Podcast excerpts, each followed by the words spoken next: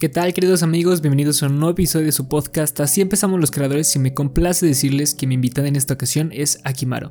Ella es una diseñadora gráfica de Chihuahua especializada en la ilustración con influencia de cómic europeo y manga. Ella ha realizado publicaciones con las revistas Epsilon, Overpasted, Mega Man Tribute y actualmente trabaja como ilustradora en Penguin Random House. También ha publicado su propio webcomic llamado Parallel y ha participado en exhibiciones por ejemplo Black and White que se lleva a cabo en Chihuahua por Folkers Design Gallery y Lechino Gracias por parte de Somos Liberium. También la calidad de su trabajo la ha llevado a participar en la San Diego Comic Con. Y en el capítulo de hoy hablamos de las oportunidades que se presentan al cambiar de época, las recompensas que se tiene que dar uno mismo cuando se dedica a esto y la importancia de encontrar un equilibrio en tu pasión. Sin nada más que agregar, comencemos. Y bueno, Adri, de verdad es un gusto tenerte aquí. Realmente me gusta muchísimo tu trabajo. Me voló la cabeza la primera vez que lo vi. Muchísimas gracias por haber aceptado la invitación. No, gracias a ti. Estoy muy contenta de poder estar acá platicando contigo. Muchísimas gracias, muchísimas gracias. Pero bueno, igual para las personas que apenas estén conociendo, ¿nos podrías contar un poquito de cómo fue que empezaste en esta industria? Claro que sí. Bueno, este, yo soy ilustradora autodenominada, ¿no? Porque realmente yo lo que estudié fue diseño gráfico. Y ya dentro de diseño gráfico hice una especialización en multimedia. Entonces era todo el rollo motion graphics, este, cosas para redes, etc. Entonces, pues, ¿qué será? No sé, ¿qué tanto debo contar? Todo lo que quieras. Este, ¿cómo fue que empezaste en ilustración? Porque mucho se da de que las personas que se terminan dedicando a ello empiezan desde muy jóvenes, desde primaria, secundaria, a hacer sus dibujos, tal vez no tan detallados, pero ya tienen esa impaciencia de decir, ok, me gusta dibujar y dicen, bueno. Pues sí, fíjate que yo dibujo desde siempre. O sea, hay por ahí varias anécdotas con la familia de que era típico que, no sé, el domingo familiar, de repente, ay, yo ya estaba haciendo caricaturas de lo que estaba pasando y de la tía y del abuelito y así, ¿no? Entonces, como hobby, digamos, he dibujado toda la vida, pero ya más profesionalmente, em, dedicándome al diseño, tengo como unos ocho años más o menos y a la ilustración ya full time como unos tres más o menos. Ok, ok. Porque yo brinqué un poquito de, diseño a ilustrar. Siempre como que estuvo ahí a la par, pero antes sí, mi mayor ingreso, mi mayor este, mm, desempeño profesional, no sé cómo llamarle, era más enfocado al diseño.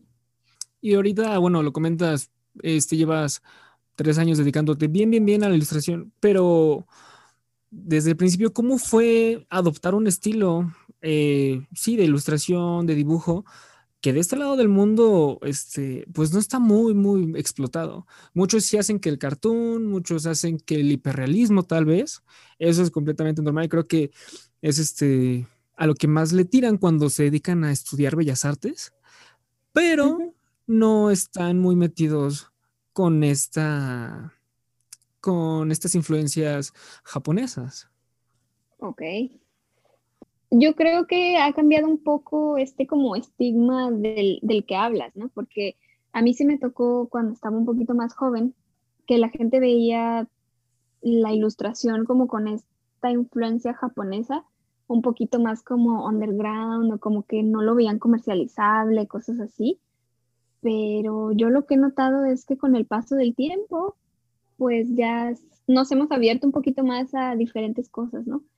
Entonces, en un principio, mientras yo estaba estudiando, sí fue difícil como, como sentirme mm, ad hoc con ese estilo, porque nunca faltaba el que comentaba, no, pues es que eso no es arte, o no, pues es que esto no es profesional, cosas así. Este, pero poco a poco esos comentarios como que fueron disminuyendo realmente y eran, pues usualmente venían de personas un poquito más grandes que estaban en el medio y que no lo veían como algo en serio, quiero creer. Pero, pero ahorita ya no, fíjate. Entonces eso a mí me dio mucha seguridad de decir, bueno, no tengo por qué cambiar lo que me gusta, ¿no? Y hasta cierto punto lo que soy. Ok, en ese aspecto tienes razón. Y algo que se me hace bien curioso es tener, digamos, como que esta fuerza, esta fortaleza para decir, ok, posiblemente no sé si se podrá vivir de ello. O sea, como que fue el salto de fe al principio, porque muchas personas tienen eso de, esta es mi pasión, pero ¿realmente podré vivir de ella? Y eso llevándolo en tu caso a la ilustración con este estilo. Pero también hay diferentes casos donde dicen, bueno, este tipo de este, amalgamas que he creado son mi pasión. Se puede monetizar de ello y tener esa fortaleza mental para decir, bueno, si no es posible, yo haré que lo sea. Tal vez encontraré mi público al cual este le puedo ofrecer, oye, puedo hacer esto, o que ellos me digan, oye, ¿me podrías hacer esto? Sí, exacto. Es que es en parte este speech que casi siempre te dan, ¿no? De sigue tus sueños, ok, sí síguelos, pero obviamente tienes que tener como una estrategia, ¿no? Este, esto que dices de encontrar cuál es tu nicho es súper bien, porque si yo voy ahorita a vender lo que hago a cierto tipo de personas, sé que me van a decir, no, estás loco, esto no nos va, pero para nada, ¿no? Pero al contrario, si vas y encuentras este, por ejemplo, a mí me sirvió mucho encontrar cuál era mi nicho en cuanto a edades, porque, por ejemplo, como que uno no lo ve porque tú vas creciendo, ¿no? Pero yo decía, bueno, ¿por qué ninguna empresa está invirtiendo en esto, no? Pero obviamente yo veía empresas, no sé, digamos, voy a inventarme una tontería, ¿no? Pero veía este Telmex o el Pan o cosas así. O sea, ¿por qué no estamos viendo dibujos de este tipo en esas empresas? Bueno, porque igual y tienen otros intereses, ¿no? Poco a poco me fui dando cuenta que mi nicho de mercado era más como para niños, adolescentes, un poquito más teen, este, que pues les, interesaban los cómics, los videojuegos, todo este, este pequeño universito, ¿no? Entonces dices, ah, bueno, dentro de este universo hay infinidad de cosas que puedo hacer. Sí, sí, sí. Y siento yo que también, como lo mencionaste al principio, fue surfear esa ola que fue creciendo. Eh, al principio, no sé, hace unos que 10, 15 años, como lo mencionas, no estaban muy apegadas las personas a esto, decían, no, ¿cómo te van a gustar eso? Pero es ahora... del diablo, es del diablo. sí, tal cual, tal cual. O te veían rarito por decir, ah, es que me gusta ver esto.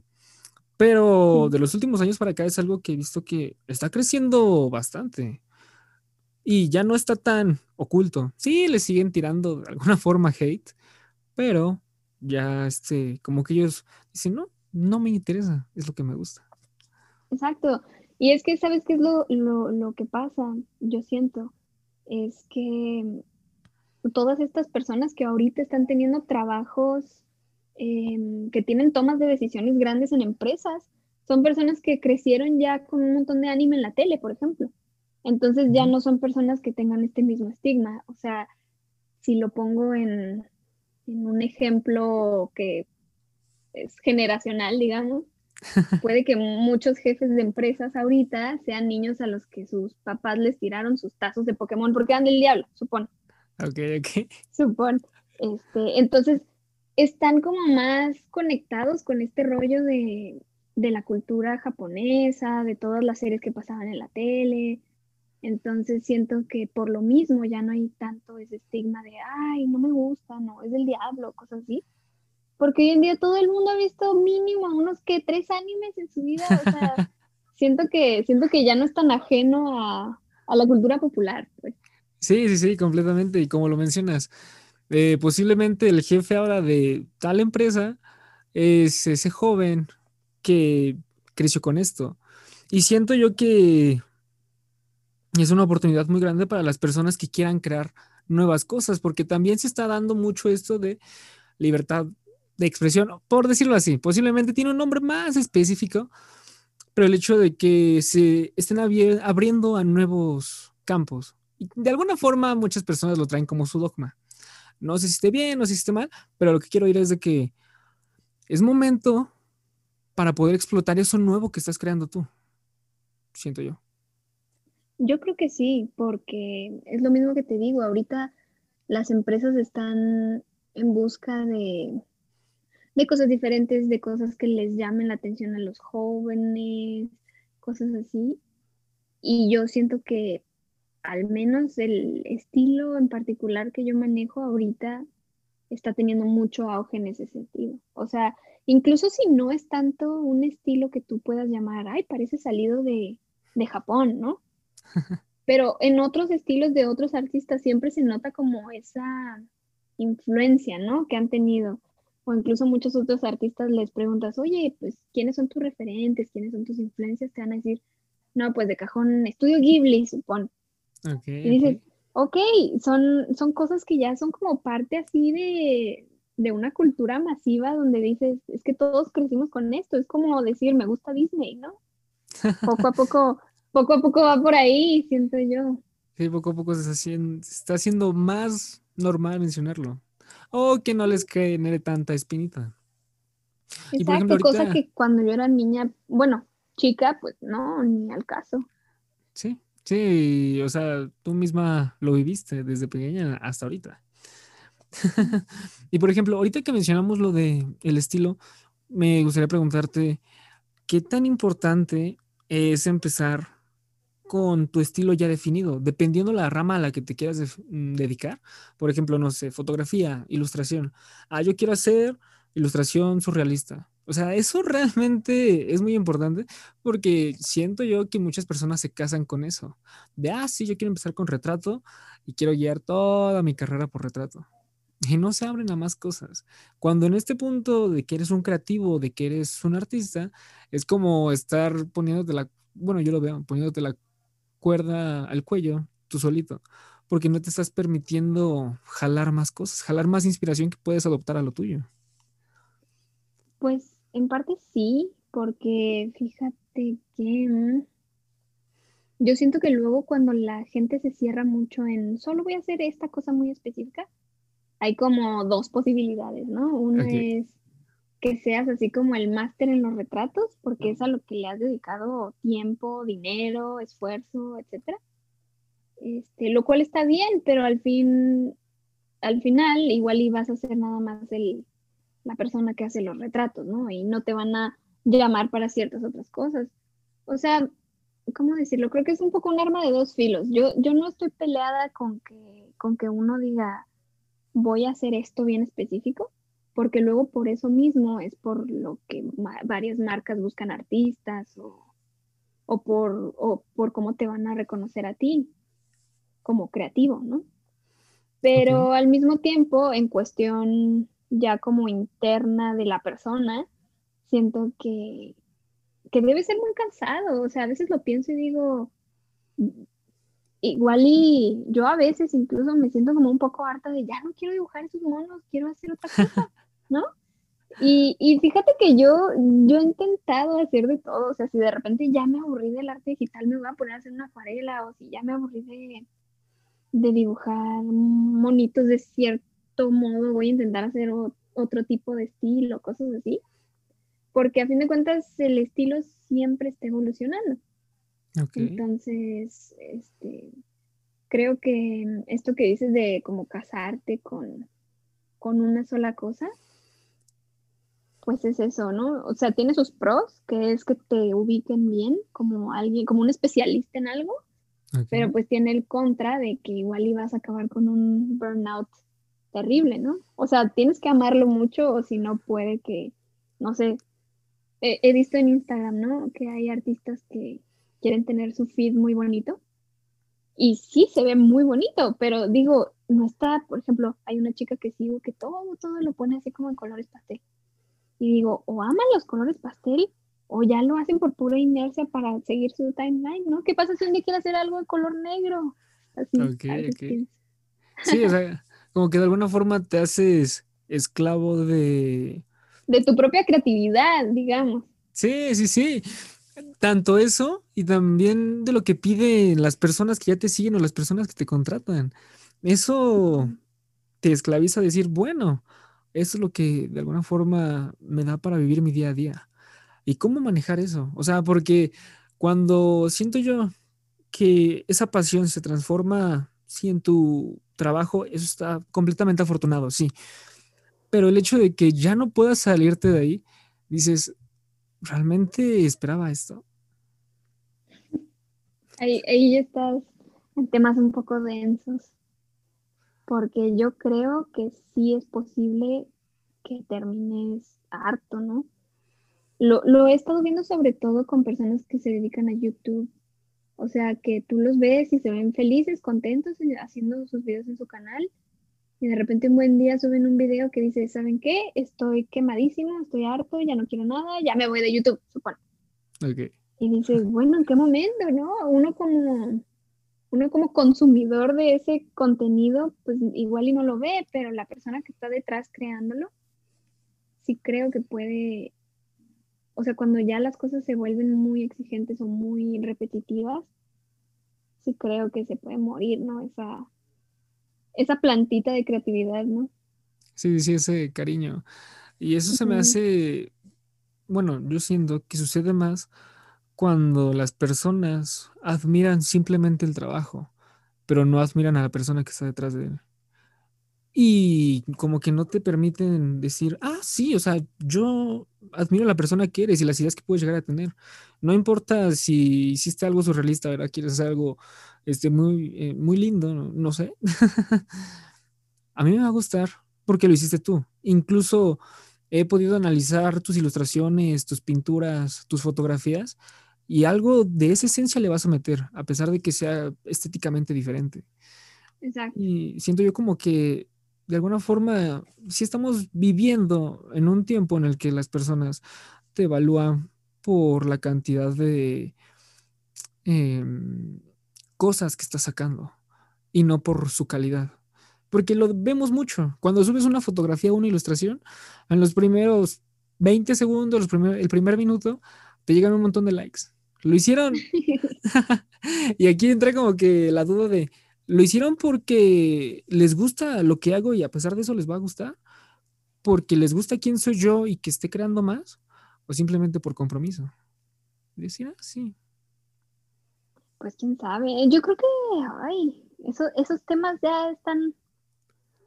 Mm, pueden abrir debates muy serios, pero, pero mira, yo, yo lo que creo es que muchas veces el mismo creativo como que siente esta ansiedad de, híjole, le irá a gustar a la gente o necesito su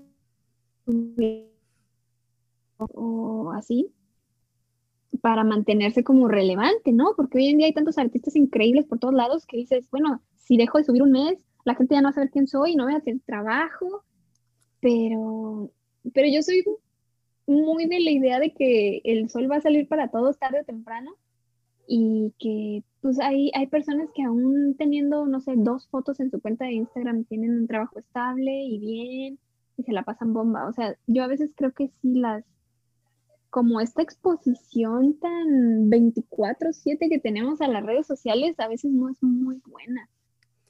Porque a ti como creativo te genera una ansiedad cañona. Yo, yo sí he intentado bajarle poquito. La verdad, soy súper adicta a Instagram, estoy todo el día. pero, pero intento al menos no, no autoflagelarme de decir, no he subido nada, no he subido nada, tengo que subir. Prefiero decir, bueno, voy a subir cuando yo tenga algo que quiero mostrarle a la gente, ¿no? Porque si no, nada más es un estrés para ti y te está como abrumando el día estar pensando en, híjole, ¿qué voy a subir ahora? Claro, yo creo que si las personas que lo tienen como un trabajo, volvemos al, al ejemplo de, no sé, un youtuber que tiene que tener algo nuevo cada semana para que le paguen, ahí sí está más cañón. Y, creo que, debe ser muy difícil. La verdad, los siento que los admiro un poco hasta eso, esos artistas que se dedican a, no sé, subir tutoriales o, o dibujos nuevos cada semana o así. Se me hace bien admirable que tengan como esa diligencia de voy a estar subiendo y voy a estar este, creando semanalmente sin parar, ya para a ver quién, ¿no? Para mi público. Debe ser pesado, la verdad. Sí, sí, aparte bien se conoce que pues el algoritmo premia eso. Pero también algo que pues a mí, bueno, lo que a mí me gusta empujar es de que las personas que se dedican a esto no son influencers. O sea, tal vez sí tengan bastantes seguidores, pero no tienen como que todos los seguidores que tendría un influencer. Y, o sea, eso se ve bien reflejado en como lo mencionas. Sube en contenido, suben algo a sus redes sociales cuando dicen, ok, esto me gustaría compartirlo. Pero eso no quiere decir que solo se dedican a las redes sociales. O sea, tienen afortunadamente su trabajo por fuera. Y con eso se puede mantener bien, como lo mencionaste. Las personas que tengan dos, tres fotografías en Insta, y a lo mejor es una fotografía del perro y otras dos de su trabajo. de, de una comida que les gustó. Exacto.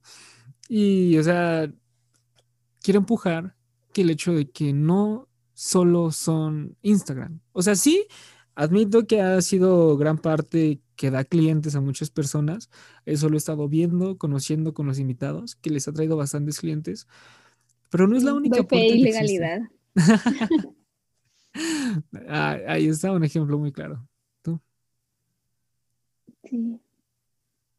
Pues, o sea, tienes razón en ese sentido, pero sí creo que, por ejemplo, si te está viendo, si te llega a ver por algún lugar un editor o un posible cliente o algo así, le va a gustar tu trabajo aunque tú no tengas como la cuenta más profesional de la vida, ¿no?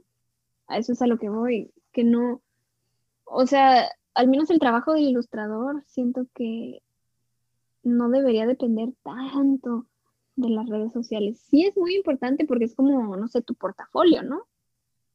Pero, pero si no es tu ingreso de vida, vamos a decirlo así, pues no debería de ser como un estrés extra, ¿no? En tu, en tu día a día. Yo eso intento, porque antes yo sí era muy así de, ¿por qué no he subido nada?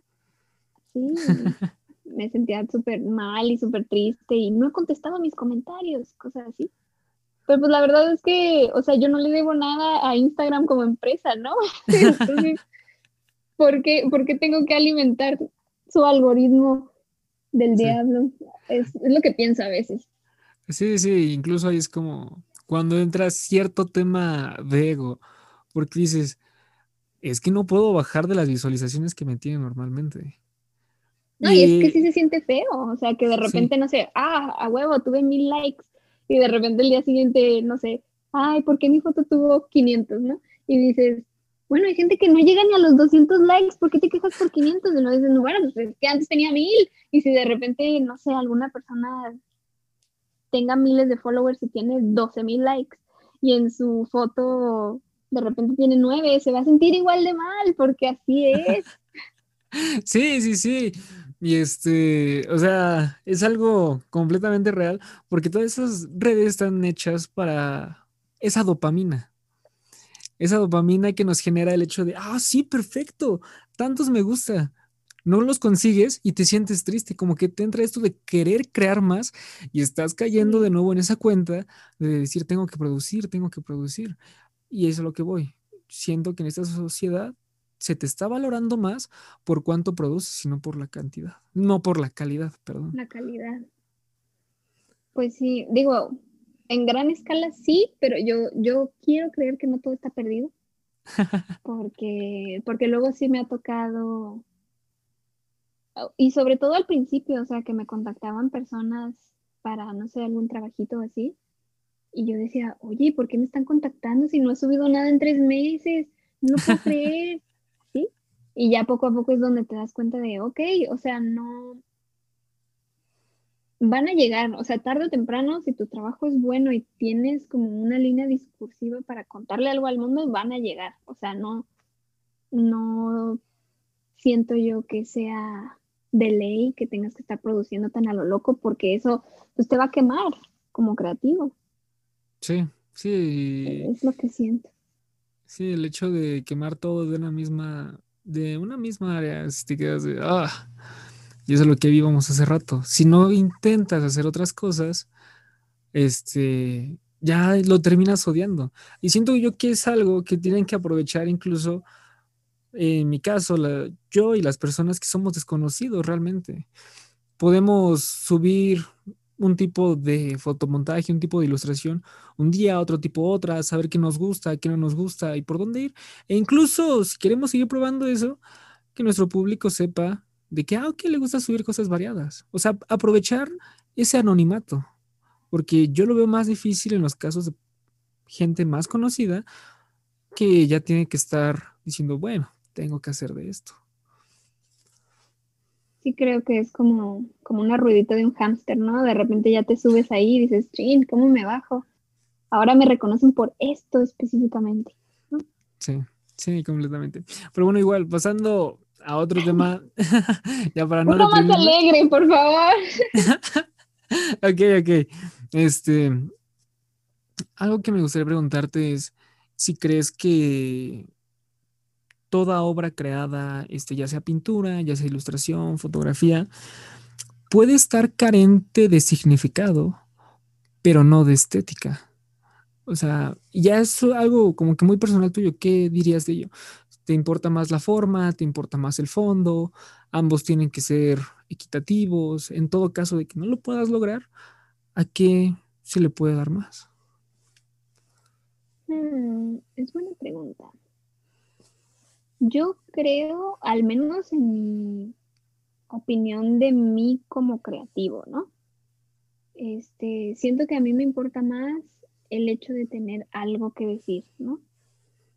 O sea, a mí me gusta que, aun si es un dibujo sencillito, te esté diciendo alguna cosa, que esté transmitiendo un mensaje o que sea para alguna causa o que tenga como esa funcionalidad, ¿no? Igual y es porque pues vengo de escuela de diseño y en el diseño, en esas escuelas siempre son de, pues tiene que tener una función, ¿no? Entonces, si a mí como, como persona, como creativa, te decía, sí me gusta darle más importancia como al mensaje. O sea, puede que tal vez no sea el dibujo más estético de la vida, pero si, si está dando un mensaje claro sobre lo que yo quiero decir, digamos, prefiero subir eso a decir, esto está bien bonito, pero no lo hice porque quedó bonito, ¿no? Ok, ok. Yo al menos no soy, no soy así, siento. Entiendo, pero siento yo que son válidas ambas, de alguna forma. Sí, sí, la verdad. Sí, o sea, como cuántas obras no han existido por el hecho de decir, ah, me gustan. Y cuántas obras no tienen un montón de significados que todavía no hemos descubierto. Y yo creo que de todas maneras, aunque veas algo y digas, ah, valor estético, ¿no? Creo que de todas, cualquier cosa que, que tú veas, aunque no creas que tiene significado, debe tener significado al menos para el que lo hizo, porque si no, ¿para qué lo hace, no? Bueno, o así pienso yo. Sí, bueno, sí, en ese aspecto tienes razón. Siento que por alguna razón interior, que tal vez no quiere aceptar y no la, por eso no la comenta, dice, ah, lo hice porque, porque sí. Como que todos nos quedaríamos con eso. Pero al final de cuentas nunca vas a saber. Por ejemplo, igual y puede ser que el artista lo que haya querido decir haya sido incluso inconsciente, ¿no? De que, bueno, yo hago las cosas así porque a mí me educaron, no sé, de tal forma y entonces crecí con eso. Y quieras que no, aunque el dibujo no tenga significado, pues sí lo tiene, porque viene como con todo este bagaje cultural que trae el artista, ¿no? Yo, siento que igual es como muy soñador, ¿no? De mi parte, pero, pero sí creo que todo debe tener como ese, ese algo, ¿no? No creo que hayan cosas que sean nada más por estética. Sí creo que hay cosas que se inclinan más hacia lo estético, pero pero yo creo que todo debe tener como un poquito más de profundidad, aunque no lo veamos o aunque no nos lo digan. Ahí debe estar algo. sí, sí, bien lo mencionas. Realmente el entorno define muchísimas veces, sí, en su mayor parte a la persona. Eh, o sea, somos eh, la suma de todas las experiencias que tuvimos, de todas las personas que conocimos, de incluso de nuestro, nuestras cosas genéticas que traemos de nuestros antepasados. Exacto. Y eso se refleja ya cuando sabes cómo expresarlo. Claro, ahorita me poniéndolo como que de forma eh, plástica, pero también este ya va mucho en la personalidad de tal. Sí, exacto. O, o incluso, es que mira, yo lo que siento es que lo gráfico, por así decirlo, lo plástico, es, es un diálogo, es como tener una conversación. Entonces igual y es como si yo de repente tengo una conversación contigo y yo lo dije así random nomás, porque sí, y para ti es como, wow, una lección de vida, ¿no? Así como puede pasar de ese modo, puede pasar también cuando tú ves algo, igual y esa persona, te digo, te pongo un ejemplo, este, hace unos años hice una exposición en un museo. Entonces hice como varias piezas y hice un, un, par que eran como unas pildoritas y tenían como algunas enfermedades psicológicas, según yo, ahí representadas, ¿no? Ok. Y recuerdo que una de mis amigas es maestra en una universidad de aquí de Chihuahua y llevó a sus alumnos a que vieran las obras y dijo, no, pues escojan su favorita y hagan un ensayo de, pues, ¿qué simboliza para ustedes? Ah, bueno, pues me acuerdo mucho que había una, una que yo hice que se trataba sobre la depresión y era una píldora donde por la parte de arriba estaba una chica como feliz y luego por la otra parte estaba triste y tenía como varias estampitas como con diferentes emociones, ¿no? De que caritas felices, caritas tristes y luego era una mano como que se estaba derritiendo, ¿no? Pero yo puse, o sea, para mí esa obra tenía un significado muy específico porque yo una vez me lastimé la mano y tuve que dejar de dibujar y me deprimió, entonces era como esa parte personal mía, ¿no? Pero cuando vi que los alumnos habían hecho sus, sus ensayos, todos le habían sacado unas cosas que yo dije, ¿qué? Pero padrísimo, porque ellos estaban, o sea, una niña sé que, y aquí el fondo oscuro, como, como el universo, eh, ella se ve perdida y no sé qué, y yo, órale, o sea, como que cada quien, lo padre de poder hacer algo visual es que todo el mundo le va a dar su, su interpretación muy personal y siento que eso está bien padre, o sea, si tú puedes generar una conversación aún si no es como, ah, sí, entendí perfecto lo que quiso decir. No, siempre y cuando haya como ese clic que te haga pensar en algo o que te haga recordar algo, razonar en algo que resuene contigo, es como, no, ya estás, o sea, ya estás del otro lado, lo lograste, ¿no? Eso es cierto. Sí, sí, sí, creo que lo que muchas personas quisieran lograr mientras hacen sus obras y las comparten es generar algún tipo de reacción en los demás. Y siento que aunque no sea el motivo, si lo hace, ya es parte de ser una obra de arte o algo creado por un artista. O sea, ya compartió ese sentir de ese momento. Tanto ayuda al artista a sacar lo que tenga, como ayuda al otro a decir, ok, y a razonar y a conectar unas cosas con otras. Y eso abre muchísimo su panorama para poder crear algo posteriormente.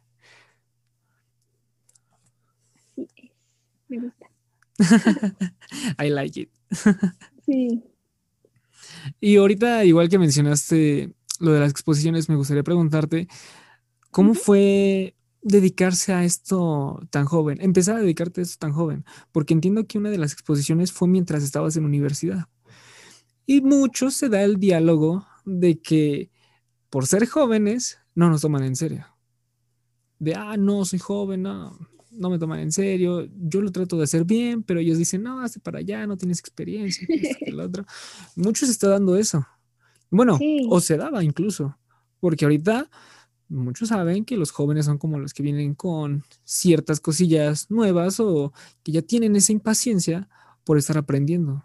Y tal vez no hayan tenido muchos trabajos ya profesionales para un cliente, pero proyectos personales han hecho bastantes. Yo creo que sí, mm, hay como esa etapa donde uno tiene un buen de cosas que quiere decir, ¿no? Y, y siento que es triste porque es justo la misma etapa en la que te te están bombardeando con escuela y trabajo y qué vas a hacer con tu vida y tú, no, pues quiero decirle esto a la gente, no, eso no, ¿por qué? Mejor una ingeniería, no sé, pero, pero sí creo que, que de repente, o sea, ahorita, ahorita yo veo jóvenes, por ejemplo, que he tenido de alumnitos o alumnos de amigas o personas con las que me ha tocado trabajar, que son más jóvenes que yo, vienen con unas ideas increíbles y con como otro panorama totalmente distinto de, de todo, o sea, desde cómo crean las cosas, cómo utilizan la tecnología, ¿no? Uno, pues ya me estoy escuchando bien viejita, pero pero sí se empieza a notar muy fuerte que, es otra generación y eso siento que está muy chido y, al menos de mi parte, o sea, como abrirle el paso a estas generaciones que se, se están interesando por decir algo, siento que es bien importante porque en mi caso, cuando yo estaba más pequeña, corrí con mucha suerte porque nadie me detuvo así como de, no, no lo hagas, ¿no? pero, pero sí se sentía, ¿no? Este, como la sensación de no ser tan bien recibida en algunos lugares, justo por mi estilo, por, o porque yo traía como esta, estas ganitas de, no, me gusta la animación y, y el anime y Disney y este rollo, y era como, mm", como en el episodio este de Bob Esponja de, no, tú te vas a la choza de los pequeñines, así, ¿no? Y ahorita dices, bueno, ya no hay tanto ese estigma porque estamos viendo que en museos internacionales está Takashi Murakami, por ejemplo. ¿Qué digo? Hay un sentimiento ahí de que muchos lo odian y muchos lo aman y es un show. Pero quieras que no, es como fui a un museo en Japón, pagué tantos yenes por la entrada para ver, a fin de cuentas, un personaje de anime. O sea, sí. O sea, no, no creo que, no creo que el, o más bien, ¿cómo decirlo? Toda esa gente que decía, no, eso no vale y no sé qué, siento que ahorita se van a estar tragando sus palabras de una manera increíble. Porque, pues ya ves, por ejemplo, que está Billie Eilish, sacó ya varios videos como con esta estética también, y luego Dualipa creo que también. Entonces, se está abriendo a un mercado internacional y un mercado increíblemente amplio y con dinero y con bla. Entonces siento que todas esas personas que dijeron, no, eso no es un estilo, ahorita han de estar de chin, ¿cómo le hago para aprender a dibujar? Así. sí, sí, sí, sí, completamente, estoy completamente de acuerdo contigo. Pero también algo que, o sea, no me puedo quitar es el hecho de realmente qué tan ventajoso es eso. O sea, lo digo en este momento porque afortunadamente sí todo se abrió, la globalización llegó, este, puedes compartir ya tus cosas desde aquí de México a países como India, España, China, etcétera. Y este, a lo que voy es, vale, ya se puede vivir de eso, ya se demostró. Pero ahora hay muchas personas que se están metiendo en eso. El querer sobresalir es un poco más complicado que a los inicios. A los inicios era cuando no se lo tomaban en serio. Decían, ah, no, eso no va a pegar, que nada aquí es. Pero ahora es, sí se lo toman en serio, pero hay bastantes. Pero también está el hecho de que dicen, ah, sí, voy a empezar con eso, pero no son constantes. Como que lo empiezan de, ay, me llama la atención lo que hace él, me gustaría intentarlo, me lo voy a tomar en serio, seis meses. Pero seis meses no es necesario para poder vivir de ello el resto de tu vida. Exacto. Pues mira, yo lo que creo aquí es que, mm, por ejemplo, si me lo preguntas a mí, yo no quisiera vivir el resto de mi vida haciendo este tipo de ilustración, por ejemplo. Okay. Me encanta, me encanta y lo amo. Pero, por ejemplo, intento verme a mí misma, no sé, de 60 años y digo, ¿estaría todavía haciendo esto? ¿De verdad? Entonces, yo lo que creo es que es bueno sí dedicarte y, tomarte en serio una cosa, pero, pero igual saber hacia dónde ramificar, ¿no? Porque, por ejemplo, yo cuando me empecé a dedicar ya 100% a la ilustración, este, primero empecé haciendo de que cómics, ¿no? Y después este, me fui más como hacia ilustración para niños y después empecé a hacer este, ilustración para portadas de revista y luego ilustración editorial y luego ilustración para CDs y luego como que siempre, o sea, en donde está la constancia es la ilustración, pero de ahí las ramitas pueden ser miles, ¿no? Entonces no necesariamente tiene que ser que tú estés ilustrando cómics toda la vida, supongo. Si es lo que quieres, pues bien. Pero si de repente un día dices, ya me harté, o ya se te ocurre otra cosa, no sé qué, yo siento que la ilustración es un campo súper amplio para explorar.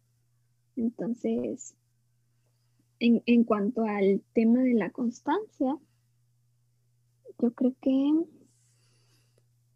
híjole, aunque sean seis meses, si te dedicas a algo, ya lo hiciste. O sea, porque ahorita está cañón dedicarte a algo más de tres. La verdad, vivimos muy rápido ya. bueno. Sí, sí, sí, en ese aspecto tienes razón. Ahorita como que estamos en, en, cierta forma de vida de lo desechable. O sea, lo vemos, no sé, no te agradan tus amigos, ah, los desechas y consigues otros no te agrada tu pareja, ah, la desechas y consigues otra, vamos por la siguiente. O sea, y eso se ve así, pero no se da como que este diálogo, estas cuestiones en las que se preguntan, ok, ¿por qué no está funcionando eso? ¿Por qué está haciendo de esta forma? Simplemente dicen, ah, no me gusta, lo siguiente. Y no se dedican a ir un poquito más en ello. Ahorita lo hablamos de relaciones, pero lo mencionaste, ya sea el hecho de practicar y dedicarte a algo seis meses se está dando muy raro ahora. Como que la pasión es esa estrella fugaz que dices, ah, va. Pero es que yo creo que también tiene mucho que ver con uno mismo, ¿no? Por ejemplo, yo no puedo hacer ejercicio más de seis meses, te lo juro. O sea, lo intento. lo intento porque el cuerpo me lo pide. Me dicen todos los doctores, ponte a hacer ejercicio por lo que más quieras. Ok, bueno me inscribo a esto y ya lo estoy haciendo, soy muy feliz y de repente ya me aburrí, o sea, y, así como tú dices, a lo que sigue, ¿no? pero a mí me pasa eso con el deporte, no sé por qué, pero, pero dices, bueno, sí tengo la constancia para, no sé, dibujar cómics desde que tenía 16, o sea, ¿por qué, ¿por qué esa constancia se ha perdurado más de 10 años conmigo, ¿no? Entonces creo que tiene que ver con encontrar lo que a ti te, lo que a ti te hace así bien feliz, porque es como, supón, si hay alguien que quiere dibujar y dice, no, yo quiero ser el, máximo dibujante para que me contraten en X empresa, ¿no? Y empiezas y de repente como que te aburres a los tres meses y ya no quieres y ahora te llama más la atención otra cosa. Bueno, puede que no sea lo tuyo, ¿no? Digo, habría que valorarlo. Porque yo siento que si realmente te gusta algo, no lo puedes dejar de hacer, o sea, aunque, aunque vuelvo al ejemplo de cuando me lastimé la mano, me dio una tendinitis bien horrible. Y, seguí dibujando porque me gusta dibujar. Entonces, obviamente, aunado a la tendinitis, pues como que el músculo se atrofió o algo así. Y te lo juro, me duele el brazo todos los días. Es más, ahorita traigo esta cosa el tape ese. Ok, ok, sí, sí. Y, y todo el día estoy dibujando y no puedo detenerme, o sea, no puedo. Entonces siento que si, si te llega una pasión así que digas, esto me gusta, no lo vas a poder dejar de hacer. O sea, vas a saber en cuanto llegue, ¿no? Sí. Porque no, porque no vas a querer parar ya. de hecho, sí es una cuestión de los creativos de alguna forma, no recuerdo exactamente el nombre, pero sé que es una cuestión en la cual se llegan a abandonar ellos mismos por su pasión. O sea, llegan casos extremos donde, bueno, dicen no comen, incluso no se bañan, no duermen, por querer seguir sacando eso, porque tal vez tengan la presión, bueno, no la presión, pero sí el hambre de sacar eso nuevo. Decir, no, no lo puedo dejar, no quiero dejarlo pero también están los que se la llevan un poquito más tranquilo de sí, es mi pasión, le dedico muchísimas horas, pero también este, no quiero descuidar lo demás. No, y es bien importante, ¿eh? O sea, no, no, no sean como yo, la verdad. Porque, porque yo no puedo dejar de dibujar, o sea, no puedo. Entonces, este, sí creo que es importante llegar como a ese punto medio que sea saludable todavía para ti, pero, pero también valorar, ¿no? ¿Dónde está tu pasión? Porque, o sea, si tú me preguntas, ¿por qué dibujas? Yo te digo, bueno, porque es lo que más me gusta hacer, es la forma en la que me sé expresar, porque nunca he sido como muy buena con las palabras. Igual y me estoy escuchando ahí medio rara después que me autoescuchen el podcast. Voy a decir, ay, ¿por qué dijiste esto? ¿Sí? Entonces, o sea, para mí mi mejor forma de comunicación es con dibujos. Entonces siento que, que así le va a llegar la chispa a todas las personas. Por ejemplo, mis papás son dentistas y ellos dicen que, muchas personas se meten a estudiar odontología porque es una carrera que les da mucho dinero. Porque, porque ganan mucho los odontólogos, ¿no? Con todos los, no sé, ortodoncias y bla, bla. Y dice, y mucha gente se mete porque quieren el dinero y ya. Ok pero, pero pues no es su pasión, ¿no? Porque digo, ¿a quién le va a encantar estar viéndole los dientes y la boca de la otra gente? No, o sea, tienes que, tiene que haber pasión. completamente, completamente. Y, o sea, lo mencionaste. Siento yo que esa pasión, ese amor que tienes por lo que haces, cuando es genuino, no encuentras una razón en específico. O sea, la respuesta más extensa es, bueno, más extensa, como que más general, es decir, porque me gusta. Pero si te preguntan específicamente por qué te gusta y no sabes muy bien estructurarlo en palabras, es porque te causa muchas cosas que las palabras no pueden ejemplificar. Pero si en cambio alguien te dice, ah, por esto, por esto, por esto, por esto, hasta suena como que frío y calculado y robótico de decir de, ah, sí. Sí, sí. Sí, sí, es, eso, o sea, cuando, cuando algo te apasiona en serio, ahí está, o sea, y puede ser una tontería, o sea, por ejemplo, yo he sabido de personas que se apasionan por algo hasta los 50, hasta los, me ha pasado con familiares, así que una tía aprendió a tejer y es la más feliz tejiendo y no puede parar de tejer. Y toda su vida estuvo en un trabajo así de oficina, pero ahorita ella es la más feliz porque ya se dio cuenta de que tejer es lo suyo, ¿no? Entonces dices, bueno, te va a llegar tarde o temprano, pero te va a llegar y lo vas a disfrutar, ¿no? Sí, sí, sí. Y para eso, sea que llegue tarde o temprano, pero hay que estar probando de todo.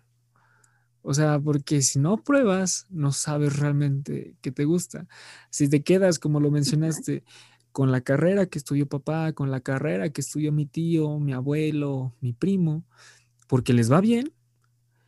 Eh, y tú te metes, te quedas como de, ah, y luego te vuelves como que esclavo de eso. Y cabe mucho también en los artistas. O sea, ah, sí, yo quiero ser fotógrafo, pero la pregunta aquí es, ¿quieres hacer fotos o simplemente quieres la posición de que te llamen fotógrafo? Porque también eso es muy diferente. Pues sí, de hecho. Y, y otra cosa que ahorita mencionaste que se me hizo bien interesante era que, que, ¿cómo decirlo? Como que a veces uno dice, ah, toda mi vida he querido dibujar, pero estudié la carrera de mi papá por el dinero, supongo. Yo no soy tanto de la idea de, no, salte de esa carrera, sigue tus sueños, ¿no? Porque todos sabemos que, por ejemplo, a veces el diseño gráfico o el arte están súper mal pagados entonces dices, ok, no tiene nada de malo si tú quieres tener un trabajo, no sé, de contador y en tus tiempos libres estar haciendo arte siempre y cuando tú tengas ese tiempo para ti.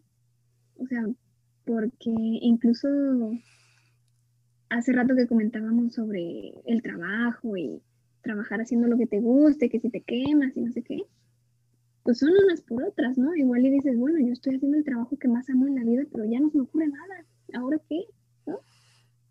Siendo que, siendo que, no sé, si eres abogado y terminas tu jornada laboral y llegas a tu casa y te pones a pintar, pues es más como una catarsis, un relax.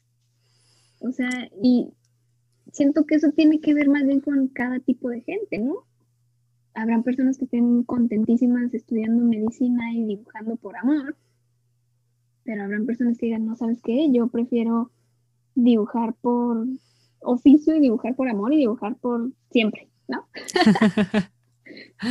sí, sí, sí, sí. Yo no siento que ninguna de las posturas esté mal, o sea, porque porque cada quien sabe cómo se maneja a sí mismo. Es, lo que, es lo que creo. Sí, sí, en ese aspecto tienes muchísima razón. Cada contexto es diferente. Sea que posiblemente yo suene como que muy pesimista o igual muy optimista, no sé cómo lo quiera, no sé cómo lo reciba la otra persona, pero yo comparto lo mío, tú igual compartes lo tuyo, tu postura y tu forma de ver las cosas. Y lo compartes. No es como que tú obligues a alguien a decir, ah, no, lo tienes que ver así. Porque hay como que, no, o sea, no hay cierto respeto. Simplemente tú sientes pasión por eso. Sea que te lo pregunten o no te lo pregunten, lo mencionas y esa pasión se siente. Decir, ok, si a ella le está funcionando muchísimo esto, me voy a quedar con lo mejor que ella me mencionó. Sí. Sí, y sí, o sea, sí, seamos también muy, realistas, esto de dedicarse a vivir de ilustraciones y de diseño no es fácil. Es complicado, como todo. Siento que un poquito más esto, como lo mencionaste, no está muy bien pagado de este lado del mundo. Es lo triste, es lo triste que no nos pagan. Pero puede que existan otras llaves que puedas tomar para dedicarte bien bien a eso. Si no funciona bien de este lado del mundo, encuentra la llave que te abra la puerta de otro lado. Exacto. Y, creo yo que muchas veces esa llave que te abre puertas a otros lados es nada más eh, como tener esa espinita por siempre hacer las cosas mejor. En mi antiguo trabajo, un jefe que tenía me decía que que ellos eran de la idea que si te llegaba un proyecto que te lo iban a pagar en un peso, tú les dieras un proyecto que valiera cinco pesos. Ok. Para que cuando llegara el proyecto que ahora sí ya vale cinco pesos, tú les des un proyecto de diez. Y entonces así. Ok, ok. Y tiene sentido porque hay veces que uno dice, no, no está bien pagado, lo voy a hacer ahí como la y se va, nada más para que salga cosas así. Siento que es una mentalidad recurrente, como decir, no, no me van a pagar bien, entonces, mm, ¿para qué lo hago bien? En cambio, si, si tú lo haces bien, no tanto por el cliente, o sea, sí por el cliente, pero también por ti, este, vas a empezar como a llamar un poquito la atención a otras personas de, oye, él hace cosas muy chidas, vamos a ver cómo interpreta esto, ¿no? Y ya te empiezan a llegar otros proyectos. Y siento que así ha sido también un poco mi proceso, ¿no? Obviamente yo no empecé ayer a dibujar, o sea, luego hay gente que me dice, oye, ¿cómo le hiciste para que te hablaran de doméstica, supongo? Ok. Y dices, la verdad, si me lo preguntas, no tengo idea, porque no llegaron y me invitaron. Pero, pero creo que lo importante ahí es decir, bueno, no, no fue fortuito, ¿no? Yo vengo de estar haciendo buenos trabajos por mucho tiempo. Entonces son cosas que vienen llegando con, con ese como afán de querer hacer siempre las cosas un poquito mejor. No tienes que ser el mejor mañana, ¿no? Pero que digas, bueno, ahorita estoy haciendo esto, ¿cómo puedo hacer un poquito mejor? Y luego al siguiente proyecto un poquito más, ¿sí? Sí, sí, sí, sí, completamente. Eh, esta analogía que hiciste me hizo muchísimo clic, porque mucho se da esto de siempre es mejor, pero ¿por qué? Y ahorita mencionaste el proyecto de un pesito, lo haces de 5, ahora el de 5 lo haces de 10, el de 10 lo haces de 20. Y eso, o sea, como que ya te hace bien, bien, bien imaginarlo y decirle, ah, por esta razón. Y lo mencionaste, el hecho de que todo el tiempo estuve haciendo muchísimas cosas que a mí me gustaban más y más traté de mejorar, a mí me gusta verlo como el hecho de un jardín. O sea, cada vez vas sembrando una semilla diferente, una semilla diferente, la vas regando, shala, shala. Y cuando ven un jardín muy bonito, van y te dicen, oye, ¿te interesaría, no sé, cuidar esto, hacer una exposición de esto, porque ya se ve muy bonito todo en conjunto y ven que te estás dedicando completo. Así, así me gusta verlo a mí. Es, es bonita también esa analogía, es menos capitalista. gracias, gracias. Ahorita también me gustaría preguntarte otra cosa. Y aquí viene algo, eh, pues, con el deseo, ¿verdad? Quisiera saber tú qué opinas de esta situación en las que las personas les entra la espinita, digamos, por mejorar su equipo. O sea, ahorita ya vamos con uh, cositas de ese tipo, pero va a ser rápido. por mejorar su equipo, pero porque sus amigos, sus cercanos, que también se pueden dedicar a lo mismo o a algo parecido, lo hicieron. Aquí, este, lo quiero ver por este lado.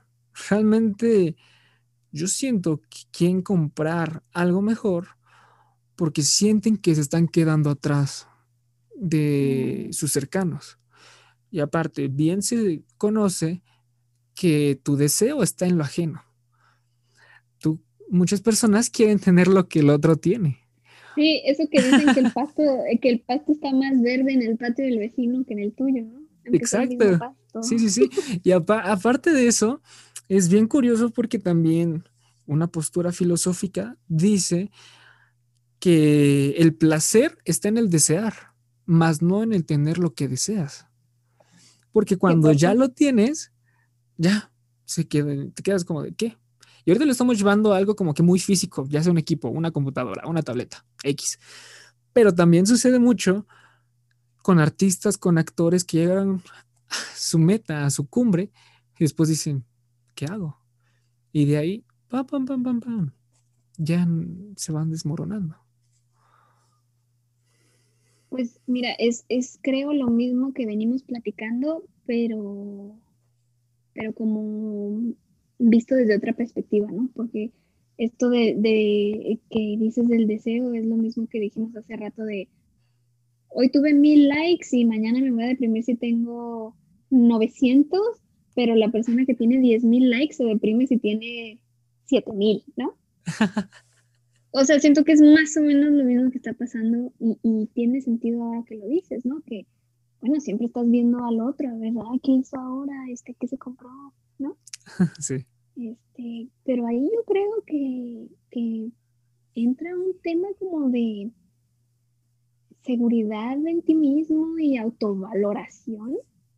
Porque, bueno, yo un día leí un cómic, la verdad, no me acuerdo de quién era, entonces no, no te puedo decir bien a bien, pero era un cómicito que decía que era como un señor que se iba comprando un montón de cosas, ¿no? que se compró la compu y se compró el escritorio y renunció a su trabajo y dijo, ahora sí ya tengo tiempo para ponerme a crear, ¿no? Ok. Y ya, se sentó en su equipo así de lujo con todo su tiempo libre y dijo, ¿y ahora qué hago? Y, y en cambio se ve otro señor que está así en su trabajo de oficina vuelto loco o algo así y de repente le llega la idea y aunque esté así en su mini cubículo, se pone a hacer sus dibujitos, ¿no? Ok. Entonces, a eso, a eso voy, que no necesariamente tener mejor equipo quiere decir que vas a tener mejores ideas o que vas a tener, este, no sé, más eh, cosas a tu favor. Digo, vas a tener a tu favor, no sé, que la máquina va a ir más rápido y vas a terminar más rápido, o que se van a ver mejor los colores, entonces cuando imprimas se va a ver bien perro. De que va a tener pros, pues sí va a tener pros, pero pero siento que primero es cómo te valoras a ti mismo, ¿no? Por ejemplo, se me hizo chistoso que sacaras la pregunta porque justo acabo de, ¿cómo se llama? De remodelar mi cuarto. Okay. Y yo por años, te lo juro, toda la carrera estuve trabajando en un respirador que le faltaban tres tornillos y un, y un banquito de madera sin respaldo, así un banquito de cocina. por años. Y pues yo era la más feliz, claro. Nunca me fijé en, en ay, no, es que necesito la iMac o necesito esto, ¿no? Digo, sí lo deseaba, pero pues no tenía dinero, así que ni modo. Entonces, ahorita que, ahorita que ya estoy un poco más grande, más vieja y más adolorida, dije, no, pues, pues hay que invertir en buen equipo, ¿no? En al menos una buena silla, un escritorio, cosas así. Pero más que nada lo estoy haciendo por mí, ¿no? Por mi salud, por yo estar cómoda, porque el banquito ya me dejó las pompis cuadradas, o sea, pero no tanto por, por, ah, sí, tengo la Mac más nueva y ahora sí voy a ser bien chingón. Porque eso pues realmente no te da nada. O sea, te da el beneficio técnico, pero, pero no, no te va a dar más ideas, ni te va a dar este, más tiempo, ni, bueno, tal vez tiempo sí, porque si va rápido, pues sí. pero, pero creo que a eso, a eso quiero llegar, que no siempre, o sea, que primero tienes que saber valorarte a ti como, como persona y encontrar cómo estás cómodo tú, porque ¿de qué te sirve pues endeudarte con un montón de cosas si al final no, pues no te van a hacer de apoyo? Cierto, sí, cierto, cierto. En ese aspecto tienes muchísima razón. Y también está ese lado en el cual este, uno dice, no, con lo que tengo estoy bien. O sea, y siento yo que eso hasta cuesta muchísimo trabajo. Admiro mucho a las personas que digo, mm, que dicen, no lo necesito, ahorita estoy bien, posteriormente, tal vez. Pero también está este aspecto en el cual es como esa recompensa que te das a ti mismo por tanto trabajo ya logrado. Dices, ok, ya me dediqué muchísimo a esto, creo que me puedo recompensar de esta forma. Sí, sé que lo necesito, sé que mi espalda me lo está pidiendo, pero también es una forma de recompensarte y eso te hace sentir bien. Como que un cambio en el lugar donde trabajas, en tu pequeño entorno, eh, te hace sentir mejor. Algo nuevo te hace sentir más cosas. Eso sí, o sea, si vamos hacia a dirigirlo más hacia ese punto, siempre se va a sentir bien padre, no sé, una nueva tablet una, una pantalla más grande o un iPad, ¿no? Ahorita que es como ¡ah! el iPad Pro. este, eso siempre va a estar cool, pero pero si, si, si solo estás intentando, o más bien si tú te vas a sentir menos porque una persona está haciendo cosas bien padres en un iPad Pro y tú no tienes iPad.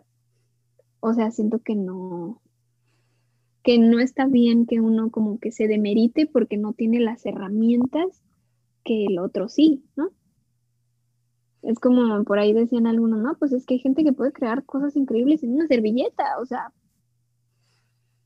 y, tarde o temprano vas a poder, este, tener el equipo que tú quieras, ¿no? Tengo, este, tengo ahí historias de personas que, pues, no les alcanzaba para algo, pero pues ni modo, ¿no? A seguirle y en cuanto les alcanzó, pues ya lo compraron y fue como increíble.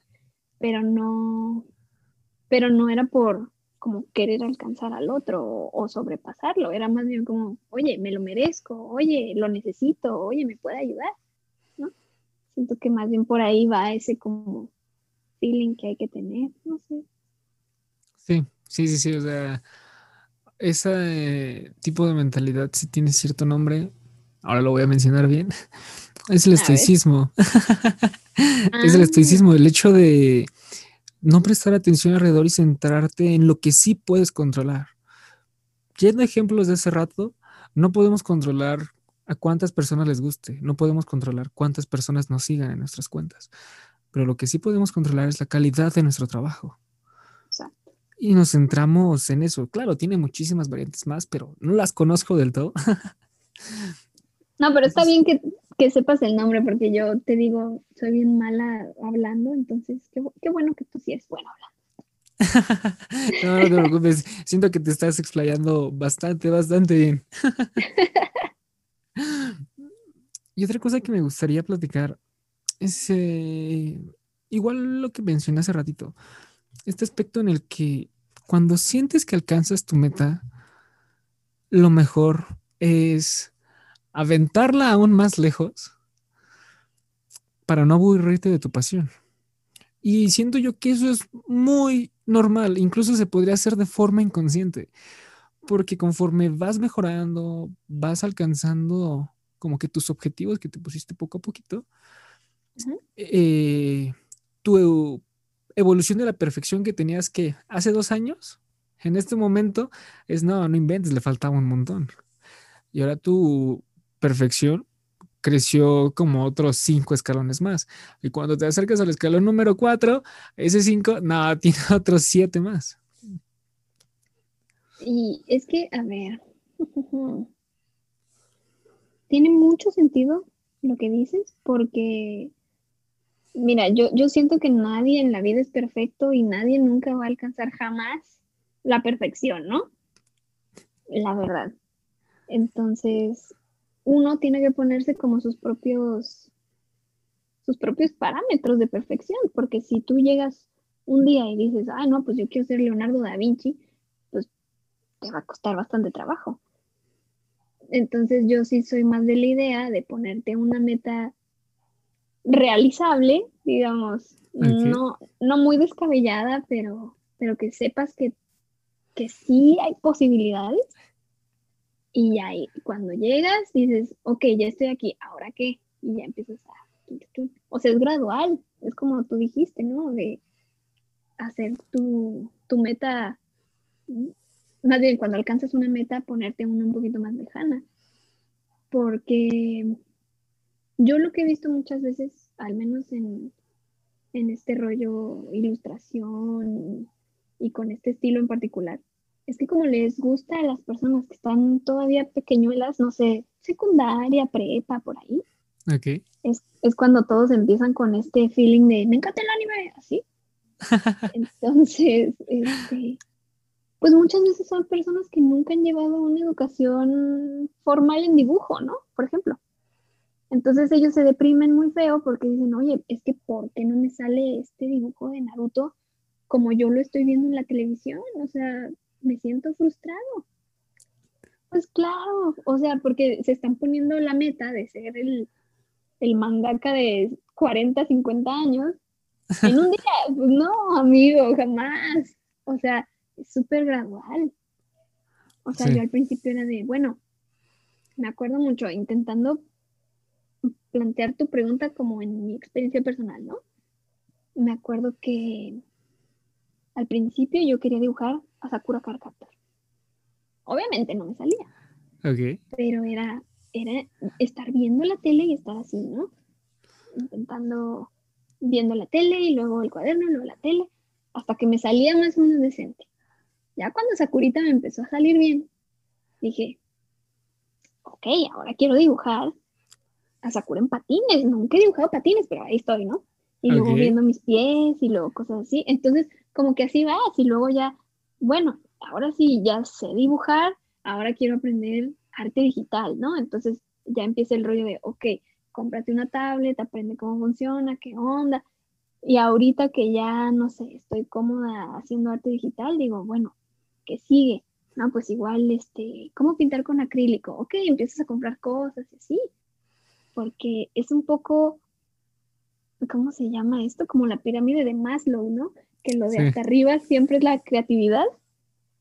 O sea, entonces siempre tienes que estar como reinventando eso, ¿no?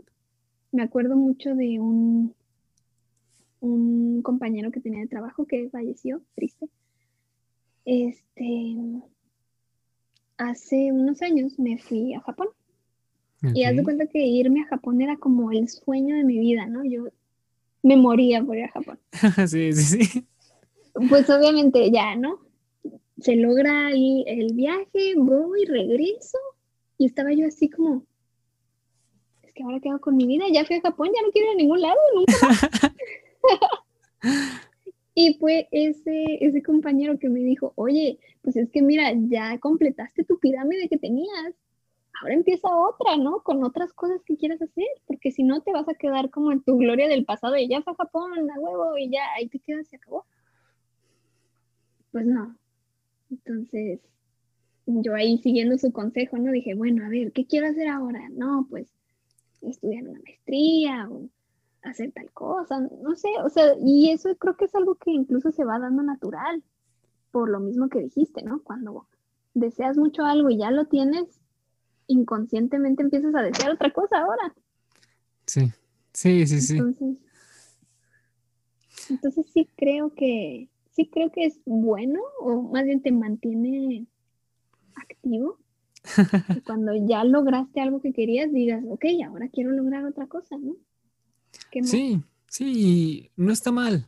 O sea, el hecho de que ya terminaste tu pirámide y empezaste otra, no está mal. Porque muchos dirían, no, quiero agregarle más pisos a mi pirámide para mantenerme en esto. Sí, no, e incluso, por ejemplo, ay, perdón que te interrumpe. No, no, adelante, adelante. Este, no, que incluso, por ejemplo, si en tu pirámide lo más súper arriba era, no sé, por ejemplo, tener un curso en doméstica, ¿no? Y dices, ok, ya, ya, ya hice mi curso, qué padre, y ahora qué sigue, ¿no? Y que de repente tú digas, bueno, ahora quiero abrir una pastelería, supongo. No tiene nada de malo, o sea, si tú dices, hasta aquí llegué yo ya con el dibujo, ya no quiero, ok. O sea, a mí me parece una opción súper válida, siempre y cuando lo que sea que vayas a seguir haciendo sea lo que ahora te da ganas de hacer. Porque también si ya traes ahí como, es que ya no me gusta, pues para qué seguirle, ¿no? Es como quedarte en tu misma pirámide a fin de cuentas. Sí, sí, sí, incluso como que te estás autolastimando. De decir, es que ya no quiero estar aquí, pero sigo aquí. Es como tu relación tóxica con tu pasión. Exacto, no, y luego sí, pues es como en la película de Soul, ¿no? Que salen los monitos, los monitos que están en la zona y de repente se vuelven como almas perdidas porque ya se volvió obsesión. Sí, ese, bueno, ese es un punto muy, muy fuerte, el hecho de que se vuelve una obsesión ya lo que haces. Ni siquiera es pasión. Obsesión por seguir con esto, por miedo incluso a, es que ya no sé hacer otra cosa. ¿Cómo sabes eso, si no has intentado otra cosa? Sí.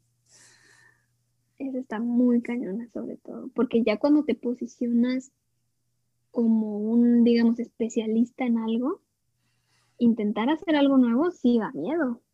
O sea, sí, sí está. Pero yo, yo lo que he notado es que también, volviendo un poquito a lo de las redes sociales, me ha pasado que de repente algunos artistas, justo pasó hace poco con una autora de un cómic que, era muy popular, que se llamaba Snipster, la artista, o el artista, no estoy segura, la verdad.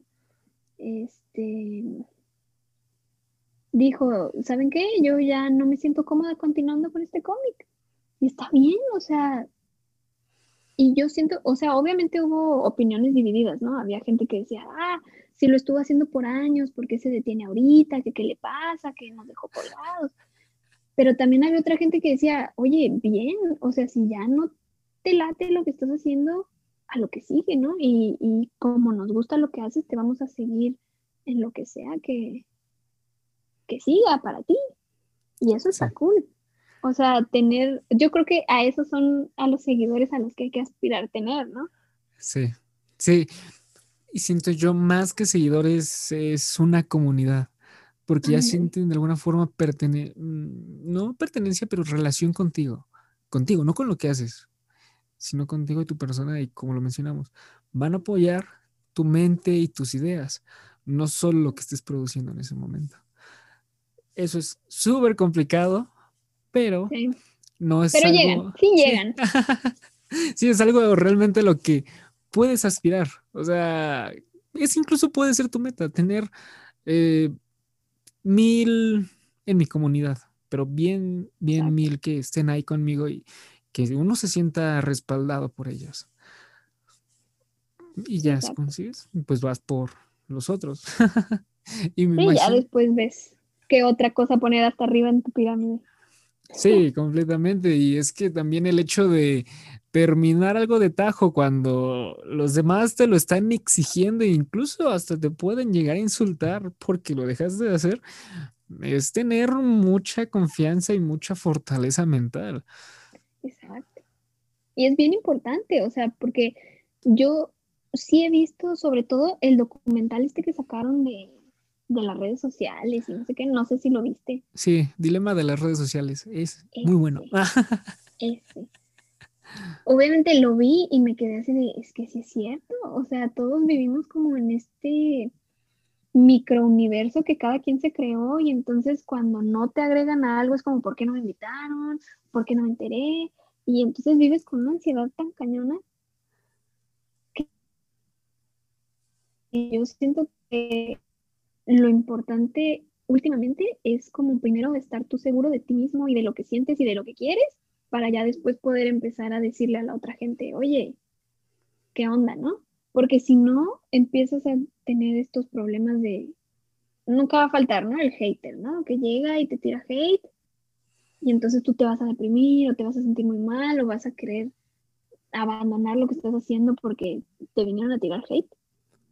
Y, y no, o sea, lo importante es tú tener tu seguridad en ti mismo y decir, mira, esto es lo que yo hago, a mí me gusta y si no te gusta, pues chido, o sea, el botón de bloquear, entonces mira, ¿no? Fácil. Porque, por ejemplo, a mí, me, a mí me pasó con un dibujo que hice del Día de la Mujer. Ok. Haz de cuenta, ¿te acuerdas que el año pasado, no, no fue el pasado, no, sí, el pasado, hicieron la marcha del Día de la Mujer? Sí, cuando sucedieron un montón de cosas y ya muchos querían y quitarle mérito a eso, quitarle su validación, Sí, no, opiniones divididas completamente. Sí, y que, y que hubieron de que sus destrozos y no sé qué, que digo, este, yo lo que hice, dije, bueno, no puedo salir a marchar porque ya tenía un poquito de miedo por el rollo del COVID. Y dije, pero, pero pues voy a hacer un dibujo, ¿no? O sea, tengo aquí estos, estas personas que están viendo mi trabajo y siento que si yo pongo algo, pues apoyando al movimiento, pues va a ser como mi, mi forma de aportar, ¿no? pues hice el dibujo y todo, y bien padre porque me empezaron a llegar mensajes de varias chicas que estaban en la marcha y que decían, oye, este, no sé, quiero imprimir el dibujo para llevármelo como pancarta. Y yo, no, sí, claro, o sea, imprímelo, ten. O, oye, este, me encantó lo que escribiste, lo puedo decir en, en una como, como en un micrófono abierto que vamos a tener y no sé qué. Yo, no, claro, o sea, cosas bien bonitas, ¿no?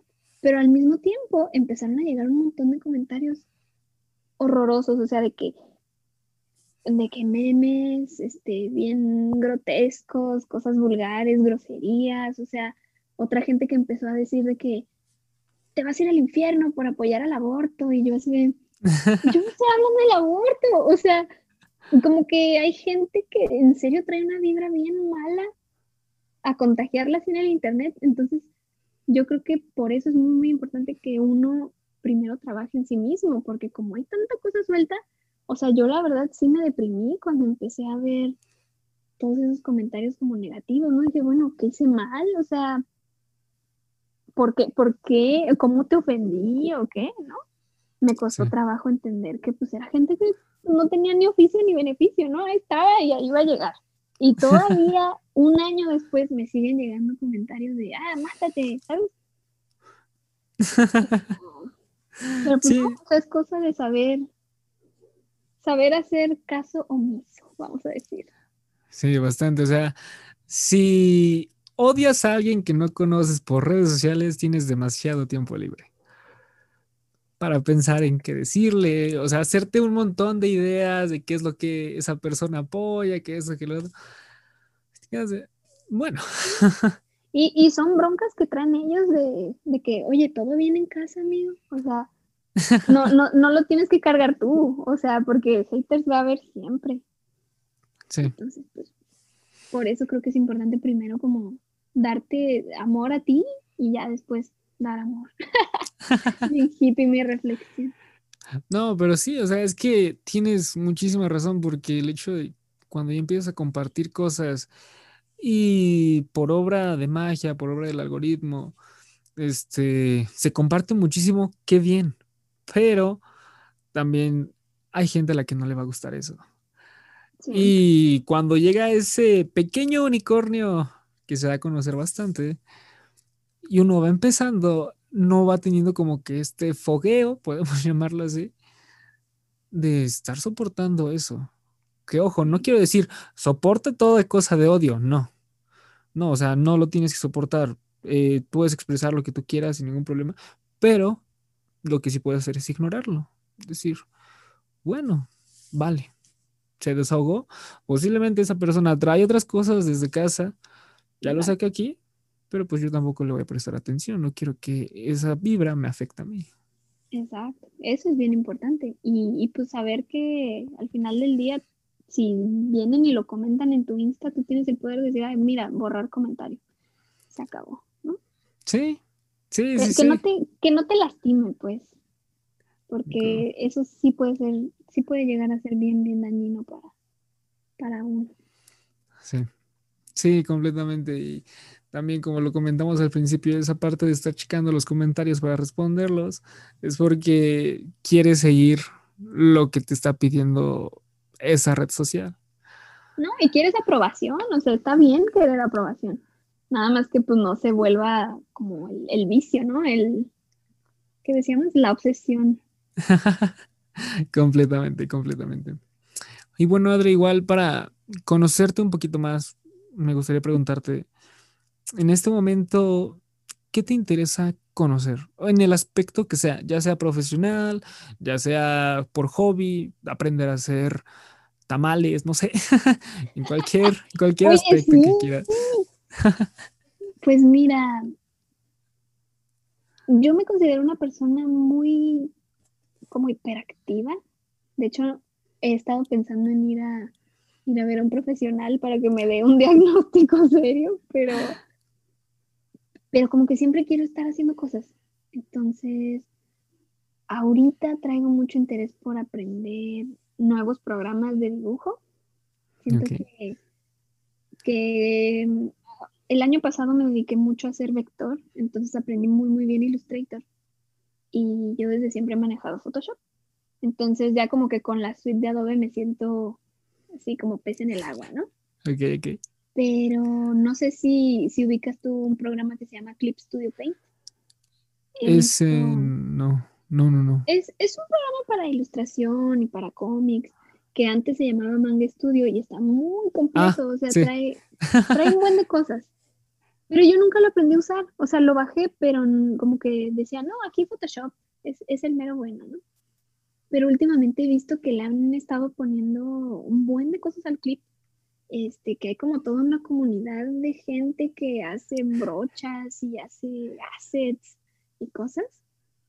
Y digo, ay, yo quiero, quiero como aprenderlo porque siento que me puede servir mucho para lo que hago, ¿no? Pero está bien difícil, no lo entiendo. O sea, no sé si ya me estoy haciendo viejita, pero sí me está costando mucho trabajo y ahorita es lo que traigo ganas así como de aprenderle por ahí nuevos programas. También me gustaría aprender a manejar un poquito 3D. Ya me inscribí en un curso de Blender, a ver qué tal me va. Pero, pero yo diría que esas son como mis espinitas que traigo ahorita por aprender. Sí, sí, sí, increíble. O sea, el hecho de que lo haces para seguir creando lo que a ti te gusta y no por hacer cosas más rápidas, no, sino por mejorar lo que haces. Y se me hace bien interesante esto que comentas, porque sí existe una comunidad bien bonita en toda esta área creativa. O sea, las personas que suben eso, los pinceles gratis, los presets gratis, las plantillas, incluso, funcionan muchísimo. Incluso ellos en Blender, por ejemplo, como es un programa abierto, las personas que se dedican a querer mejorarlo y no reciben nada a cambio, simplemente lo hacen para mejorar su estancia ahí y a los demás. Eso está muy, muy padre. Y es parte, yo creo, también de lo que traen las nuevas generaciones que platicábamos hace rato, ¿no? Porque, o sea, yo hablando por mí y por personas que he conocido de mi generación, sí somos un poquito más de, oye, ¿y el dinero? O, oye, ¿qué onda? ¿No? Este, como que traemos otro, otro chip ya. El, eh, ya los, los, los, chavos traen 5G. Ya.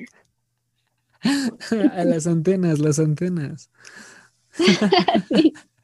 Pero, pero no, o sea, sí he notado que traen como otra actitud en cuanto a formar comunidad, que creo que está muy padre, porque el Internet, volviendo a lo que decíamos del documental este de Netflix, una de las chicas de este documental decía, es que ahora el Internet se siente como un mall gigante, ¿no? Que entras a cualquier lugar y es, oh, te vendo esto y oh, mi tutorial cuesta 10 dólares, cosas así. Y yo me acuerdo cuando apenas empezaba de que los grupos de Messenger y ese rollo, este, estaba bien padre porque era, oye, este cómic o esta cosa gratis, así. Claro, en ese entonces no estaba tan bien porque era un poco piratería, pero, pero hoy en día sí es como, ok, yo hice esto, yo te lo doy gratis porque quiero, no sé, mejorar tu, tu forma de dibujar o tu forma de aprender este programa o esto es código abierto, ese tipo de cosas. Siento que, que está bien padre. Sí, Sí, sí, sí, o sea, y lo mencionaste, cómo incluso con las generaciones ha ido cambiando el aspecto en cómo se comportan. Siento yo que ya pasamos la etapa de puro hate, tal vez no, no lo sé. Ojalá pase pronto, por favor. Pero, o sea, también está, estamos también en la etapa donde nos estamos apoyando mucho incluso a desconocidos. O sea, digo, aceptaste una invitación de alguien que no te conoce, que vive a kilómetros de tu hogar para platicar un poquito de tu pasión. Y ya llevamos una envidia. Sí, ya llevamos un gran rato. Eso está padre, o sea, está chido. Sí, sí, y, el, y muchos dirían, no, es que te juntas con muchas personas que comparten tu punto de vista y si lo comparten no aprendes nada, porque siempre van a llegar a lo mismo. Muchos dirían eso. Pero yo lo veo por la parte de, puedes preguntar bastantes cosas a expertos que ya se dedican a esto. Eso es lo que me gusta. Sí, a pesar, puede que agarre dos, tres preguntas de otros invitados, pero tu forma de verlo, tu forma de expresarlo es completamente diferente. Y puedo hacer clic conmigo de otra forma. Y eso está padre, porque yo siento que aunque, que aunque tú hicieras las mismas tres preguntas a todos, todos te darían una respuesta diferente, la verdad. Sí, sí, sí, eso, Eso está padre. Es, valioso, ¿no? Saber cómo es el, el universo de esta otra persona con la que estás hablando. completamente, completamente. Y bueno, Adri, igual, para terminar, eh, me gustaría preguntarte, bueno, pedirte tres consejos que te gustaría que se les quede bien grabados a las personas que estén escuchando esto. Sí, ya dijiste bastantes a lo largo de todo el episodio, pero esos tres que digas, estos les pueden ayudar en cualquier situación, sea ya este profesional, de vida, de lo que tú quieras. Está muy abierto, pero lo voy a intentar. Pues mira, a mí los que me han servido mucho es que si tú le tienes fe a algo, no, no hagas caso a los comentarios, ¿no? Tomando en cuenta lo que platicábamos hace rato de que antes la gente como que no veía muy bien que uno tuviera un estilo como anime o así, ¿no? Este, a mí en, en la carrera todos mis profes me decían, no hagas monos. O sea, estás estudiando diseño, diseño no es hacer monos. Y, y habían incluso profes que me decían, oye, cierra tu cuaderno y ponme atención, ¿no? Aunque yo estuviera poniendo atención, pues quería seguir dibujando. Y, y me decían, no, es que no, no te va a llevar a ningún lugar. O sea, así, grábatelo, ¿no? Y pues sí, o sea, a mí me deprimió. Pero ahorita que veo de que, no sé, me habla un editor y me dice, oye, queremos tus dibujos en un libro, o me habla alguien y me dice, oye, quiero tus dibujos en una playera, o cosas así, pienso en esos profes y digo, qué mal, qué mal. Entonces, ese sería un consejo, ¿no? O sea, si ustedes tienen fe en un proyecto, en una idea o en algo, no dejen que una opinión les venga a llover en el desfile, ¿no? Porque, porque no es cierto, o sea, a fin de cuentas. Entonces, a palabras necias, oídos sordos, diría mi madre. y otro consejo sería que intenten no, o sea, intenten ser buena onda con la gente, ¿no? Y esto te digo porque lo he visto e incluso también me ha pasado que cuando uno estaba más chico, pues traías así como que tu onda adolescente de, ay, los odio a todos, y cosas así. Y de repente uno en internet pues, puede ser medio imprudente, ¿no? Pero internet no olvida. Entonces, tengan mucho cuidado con lo que dicen. Porque luego a veces pues, te puedes escupir para arriba, la neta. Sí. Entonces, sí, sí, sería de traten bien. Es, es como este dicho que decían antes los adultos de, de que una persona a la que trataste mal puede que después sea tu jefe o algo así. Este, no me sé bien el dicho, pero es algo así. Sí, de la vida da muchas vueltas. Algo así era. Exacto. Entonces, sí les diría que pues intenten llevarse la fiesta en paz con la gente, no se peleen en internet, por favor. Y, y no, no peleen innecesariamente, la verdad. Y la, la otra, pues sería nada más remarcar esto que te decía de si te llega un proyecto de un peso, intenta hacerlo de dos pesos y así. Porque, digo, yo lo estoy centrando en, en el rollo laboral, pero siento que puede aplicarse a cualquier cosa. O sea, si tú tratas bien a una persona y, y o sea, sin desinteresadamente, ¿no? Por ejemplo, yo podría, no sé, de que, ah, pues aquí me quieren entrevistar y voy a contestarte las preguntas nada más porque tengo que, ¿no? pues al final del día a decir, pues no la vuelvo a invitar a ningún lugar, ¿no? O sea, siempre hay que intentar dar un poquito más de lo que la gente espera de ti, ¿cierto? Porque ahí es donde se va a ver la diferencia realmente de ti como creativo, de ti como persona. Entonces, siempre, tampoco matarte porque no está bien, pero sí decir, ok, esta persona espera de mí esto, pues yo le voy a dar un poquito más, ¿no? Creo que eso puede ser muy valioso para la vida y para el trabajo y para todo. A mí me ha servido.